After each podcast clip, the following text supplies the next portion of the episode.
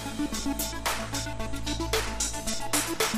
Hallo und herzlich willkommen zu dieser neuen Podcast-Folge und herzlich willkommen an Halloween. Der 31. Oktober 2021 ist da. Äh, viele haben sich darauf gefreut, andere ist es Schnutzpiepe, egal was heute passiert. Aber wir kümmern uns trotzdem mal heute um diesen Tag, aber aus psychologischer Sicht. Warum mögen wir es denn, erschreckt zu werden? Warum mögen wir es, wenn uns so ein kleiner eiskalter Schauer den Rücken runterläuft? Und was passiert eigentlich mit der Psyche, wenn wir erschreckt werden bzw. uns erschrecken lassen?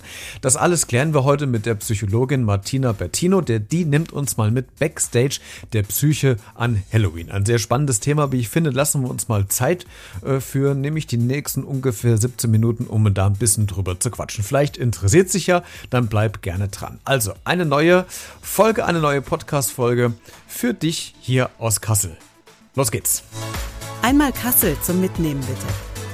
Das ist der neue Podcast aus, von und für Kassel mit Christian Becker.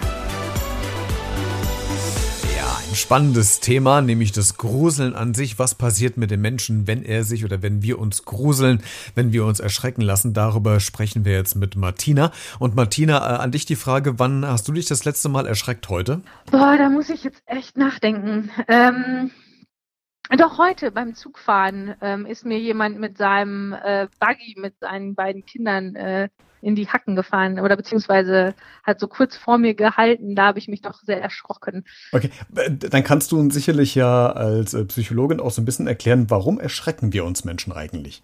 Naja, das Erschrecken an sich ist ganz einfach eine Angstreaktion. Also das heißt, ähm, wir machen uns bereit zur Flucht. Also Angst ist halt immer ein Signal dafür, dass wir flüchten wollen ähm, und dass wir weg wollen, weil es gefährlich wird. Ähm, also im Extremfall ist Leib und Leben in Gefahr ähm, dass aber auch schon körperliche Unversehrtheit oder ähm, psychische Unversehrtheit, also das heißt, wir könnten in irgendeiner Form auch nur leicht verletzt werden, kann zu Angst führen. Hm. Gibt es denn irgendeine Möglichkeit ähm, aus der Psychologie, dass ich diesen Schreckmoment unterdrücken kann oder liegt das einfach in der Natur des Menschen, äh, dass ich, wie du eben sagtest, diesen Angst, diese Angsterwartung, diese, diese, es geht um mein Leben, Erwartung irgendwie habe? Kann man das irgendwie unterdrücken oder habe ich da gar keine hm. Chance? Also ich würde mal sagen, es wäre sehr unglücklich, wenn du das äh, unterdrücken würdest, weil zum Beispiel schon ähm, Vorsicht ist so eine Vorform von Angst quasi. Und das würde bedeuten, wenn wir die komplett unterdrücken würden, dass wir quasi nicht mehr am Straßenverkehr teilnehmen könnten, weil das würde uns auch jeder Vorsicht entbinden. Hm. Rein theoretisch ist es aber natürlich äh, ist es möglich, also so ähm, unbegründete Ängste kann man halt wieder loswerden. Aber die eigentliche Schreckreaktion die kannst du nicht loswerden. Du kannst schon üben, bei gewissen Situationen dich nicht mehr zu erschrecken. Also das heißt zum Beispiel, wenn du zum Beispiel ähm, Geisterbahn fährst und du fährst die zum vierten Mal, dann weißt du ungefähr, was kommt und dann erschreckst du dich auch nicht mehr. Dann ist der Schreckmoment vorbei. Dann weißt du aber auch, dass dir nichts passiert und genau darauf begründet das. Wir lernen, uns passiert nichts, also muss ich auch keine Angst zeigen. Hm, du hast eben gesagt, es gibt unbegründete Ängste. Was, was sind das für Ängste? Naja, das sind halt sowas wie Angst vor Höhe, Angst vor ähm, Tieren, also da alles das, was wir als pathologische Angstreaktion sehen oder auch Panikstörungen, Angststörungen, da haben wir halt häufig ähm, Ängste, die halt total also die halt nicht situationsadäquat sind. Also das mhm. heißt, die nicht in die Situation passen oder die viel zu hoch sind. Also dass ich dadurch gelähmt bin, obwohl ich weiß, dass die Situation nicht gefährlich ist. Mhm. Und da habe ich persönlich auch äh, Probleme. Du hast gerade zwei Punkte angesprochen, Höhe und Tiere. Also ich habe äh, ich habe einen furchtbaren Ekel vielleicht Angst noch nicht vor Spinnen, aber so, so ein Ekel und auch vor, vor Höhe. Jetzt habe ich mir vor paar Jahren fürs Radio mal so eine richtig fette Vogelspinne auf die Hand gesetzt, in der Hoffnung, äh, dass da meine Angst und dieser, dieser Schreckmoment irgendwie weggeht. Ich äh, laufe aber trotzdem schreien durch die Wohnung, wenn ich eine Spinne sehe. Was hat denn bei mir da nicht geklappt? Naja, zum einen ist das ein bisschen, ähm, also ist so, das nennen wir ja Konfrontationstherapie, ne? Ja. Ist so eine Konfrontationstherapie nicht einfach sich damit nicht einfach sich der Sache aussetzen. Also es hilft nichts, einfach auf den Turm zu laufen oder zu steigen. Dadurch kann die Angst im Zweifelsfall noch größer werden, hm. wenn ich das falsch mache, sondern eine Konfrontationstherapie hat immer eine Vorbereitung. Das heißt, ich gucke ganz genau, wovor derjenige Angst hat. Was sind aber auch zum Beispiel mh, hm, Möglichkeiten, wie ich das eigentlich vermeide. Also das heißt, wir tendieren halt auch, wir sagen, das also das quasi im Kopf zu vermeiden, den Gedanken daran. Und einfach nur das Aussetzen ist nicht der springende Punkt, sondern sich mit der Angst auseinanderzusetzen in dem Moment und für sich zu begreifen, okay, gut, das halt, das führt dazu, dass ich weniger Angst haben muss. Und die Wiederholung ist ganz wichtig in vielen Fällen. Also nur einmal hat häufig keinen Effekt. Okay. Ähm, und von daher ist halt die Wiederholung eigentlich wichtig. Und wie gesagt, genau zu bestimmen, vor welcher Situation habe ich da genau Angst, um sich genau mit der Angst auseinanderzusetzen, ähm, die da für mich so schwierig ist. Also, ne, du hast zum Beispiel gerade eben gesagt, du ekelst dich eigentlich eher mehr vor Spinnen. Mhm. Das ist was ganz anderes als Angst zu haben. Mhm. Ähm, Ekel hat einfach eine ganz andere Komponente. Und ähm, wenn ich aber ähm, die Angst vor etwas habe, dann habe ich meistens Angst vor einer bestimmten Befürchtung, einer bestimmten Bewertung. Also bei Angst, bei Höhe zum Beispiel, dass ich runterfallen könnte. Mhm. Und da kann zum Beispiel der eine Angst davor haben, dass er, dass jemand, dass er stirbt und der andere hat einfach nur Angst, dass er sich verletzt. Ähm, und genau das muss ich herausarbeiten und so, dass er sich mit dieser Bewertung, dieser dieser Angstidee auseinandersetzt an der Stelle. Weil rein rational weiß ich ja, der Turm ist sicher, ich werde da nicht runterfallen. Hm. We da steigen ja noch 20.000 andere Leute raus. ja, genau, aber das äh, begreift man ja erstmal nicht. Wer, wer ist denn genau. anfälliger für solche äh, Schreckmomente generell, Männer oder Frauen? Hm. Also rein, also für Schreckmomente ist halt einfach, ähm, ist es so, dass, also ähm, äh, Frauen sind deswegen, äh, erschrecken sich deswegen häufig mehr, weil das so einen soziokulturellen Hintergrund hat. Also letztendlich ist aber so die Ausprägung, also wer sich eher, wer eher Angst hat, das ist äh, bei Männern und Frauen eigentlich gleich. Also wir haben da keine Unterschiede bei Angststörungen zum Beispiel. Mhm. Aber Frauen erschrecken sich häufig häufiger, weil ihnen das so beigebracht wird. Als Frau erschrecke ich mich einfach mehr. Also das heißt, ähm, ich, das hat halt ja auch immer was davon, im Zweifelsfall für so eine Frau, wenn ich mich erschrecke, dann kommt vielleicht jemand und ähm, rettet mich oder so. Also das hat hm. einen sehr ähm, ja, gesellschaftlichen Touch, warum wir uns als Frau zum Beispiel mehr erschrecken. Mhm. Ähm, meine Männer unterdrücken ihre Schreckreaktion da eben ganz häufig, aber ähm, wenn wir wirklich erschrocken werden, dann gibt es eigentlich keinen Unterschied zwischen Männern und hm. Frauen. Das wäre eigentlich meine Anschlussfrage noch gerade gewesen. Erschrecken sich quasi die Geschlechter unterschiedlich? Also ich könnte mir vorstellen, dass, dass Frauen wahrscheinlich, um jetzt ein Klischee zu erfüllen wollen, eher vielleicht schreien, Männer aber vielleicht eher äh, zucken. Äh, gibt es da irgendwie Unterschiede tatsächlich bei der Ausführung des, des Erschreckens? Nee, also es gibt ja drei Schreckreaktionen, die wir haben. Das wäre ähm, Flucht, das ist so das Klassische. Dann gibt's Erstarren und dann gibt's Angriff. Mhm. Und ich weiß, die Männer würden jetzt gerne hören, sie gehen mehr in den Angriff.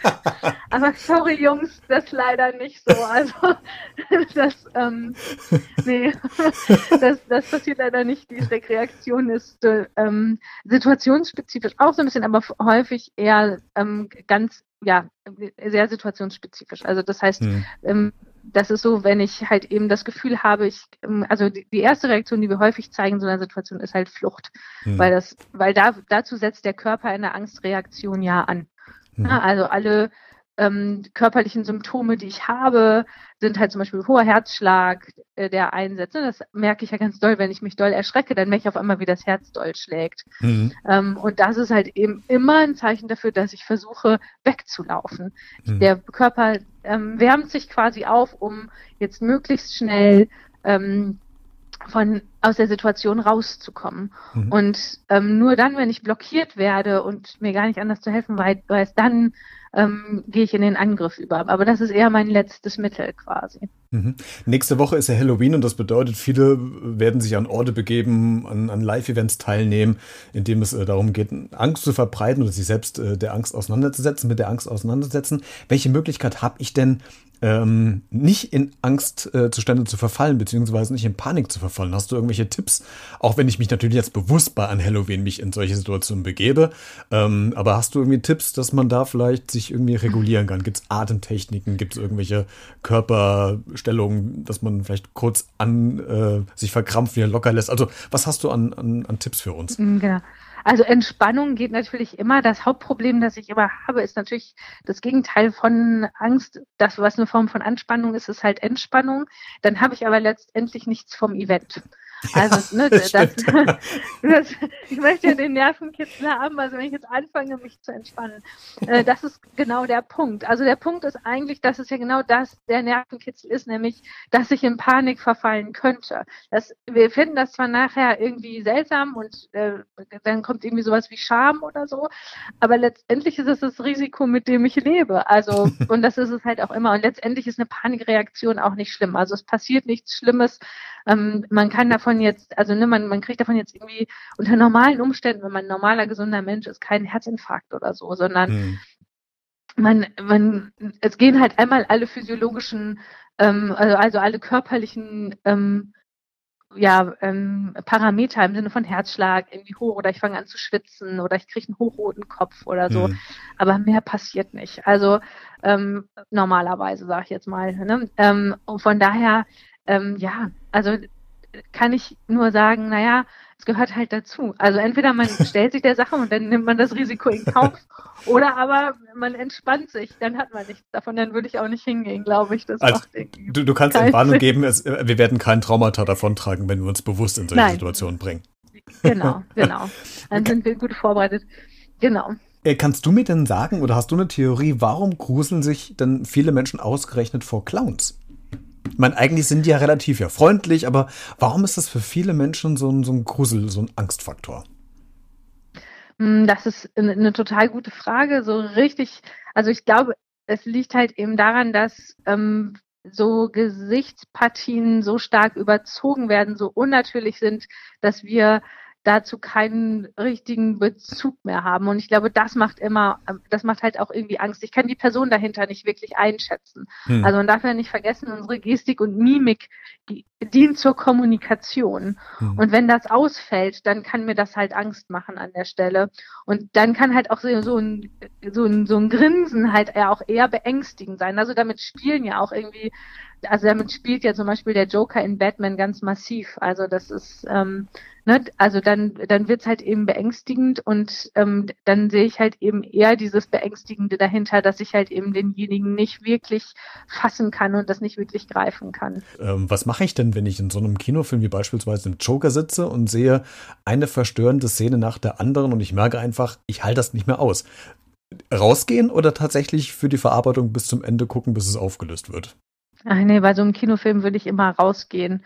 Also das, ähm, wenn ich merke, dass das irgendwie nicht passt, dass mich das zu sehr angreift. Also das, die Sache ist ja an dem Kinofilm halt eben besonders, ähm, dass ja diese verstörenden Film, äh, Szenen sich halt eben darauf beziehen, dass, ähm, soweit ich das gelesen habe, ich war leider noch nicht drin, ähm, der steht auf jeden Fall auf meiner Liste, aber ähm, die Sache ist, dass, ähm, dass es ja um die Entwicklung der Figur geht und genau. welche ähm, Situationen er durchlebt hat. Ja. Und ähm, das ist, glaube ich, für viele, also in unserem normalen Alltag beschäftigen wir uns ja nicht mit äh, Dingen, die so schieflaufen und von einem Kinofilm erwarten halt immer viele, dass er sie unterhält. Und wenn er sie dann, wenn sie dann mit Realität konfrontiert werden an der Stelle, hm. die nämlich sehr, sehr hart sein kann, dann ist das für sie zu finden, dann würde ich immer sagen, rausgehen und den Kinofilm ähm, für sich quasi ähm, abschalten, weil wenn ich da nachher drin bleibe und drin sitzen bleibe, dann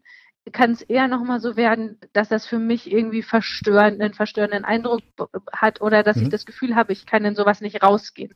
Und dann ist der erste Impuls zu sagen, das ist mir zu nah, das kann ich nicht, ähm, da gehe ich halt eben äh, raus dann finde ich das total in Ordnung und ähm, dann lieber echt das, also das Recht auf Freiheit, so einen Kinosaal zu verlassen, in Anspruch nehmen, als zu sagen, ich muss jetzt hier drin sitzen bleiben, weil der Zwang kann dann irgendwie nochmal ähm, mhm. eigentlich eher prägender sein. Ja. Mhm. Martina, wir kommen nochmal zurück zu Halloween. Letzte Frage. Immer mehr Kinder und Jugendliche, die, die machen bei Halloween mit. Es ist so, so ein Trend geworden in den letzten Jahren.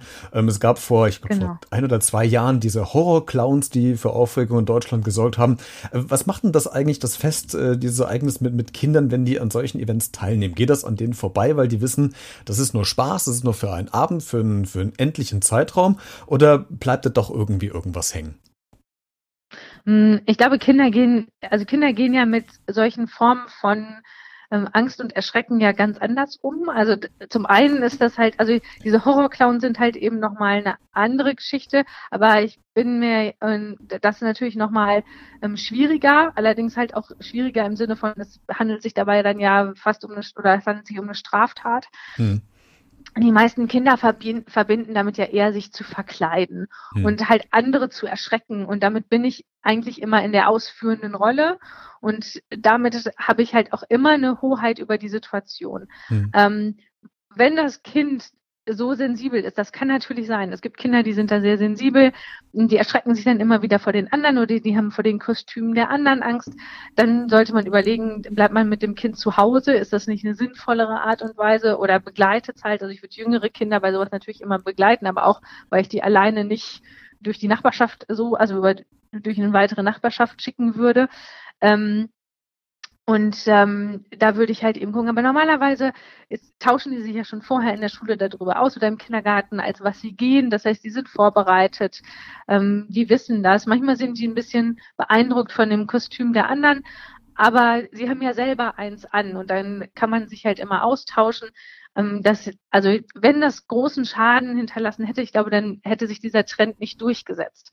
Das darf man ja auch immer nicht vergessen. Und ähm, Kinder finden das immer ganz schön, in andere Rollen zu schlüpfen und die können das auch anders wegstecken. Also die können das durchaus ähm, für sich unter einer anderen, ähm, unter einer anderen Idee fassen, solange das halt auch andere Kinder sind und sie nicht mit dem Erschrecken ähm, konfrontiert werden, dass wir Erwachsenen irgendwie gut finden. Also, oder was heißt gut finden, aber dass wir halt eben machen.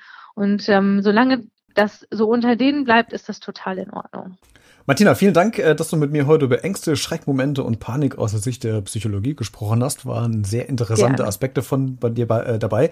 Wir hören uns schon bald wieder, nämlich dann geht es um Weihnachten und wie man äh, das Fest der Liebe mit der Familie ohne Zank und Streit übersteht äh, und wie man sich verhält, wenn man ein Geschenk bekommt, was man eigentlich gar nicht haben möchte. Ich bin sehr gespannt, was du uns dafür Tipps äh, für die Weihnachtszeit mitgibst.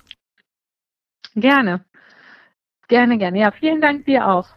Wenn dir diese Folge gefallen hat, dann lass gerne ein Like da oder auch ein Abo bei iTunes, Spotify oder Deezer. Falls du zu diesem Thema noch was loswerden möchtest, dann poste deinen Kommentar, eine Frage oder was auch immer in den sozialen Medien. In diesem Sinne, bis zum nächsten Mal und bleib neugierig. Einmal Kassel zum Mitnehmen bitte.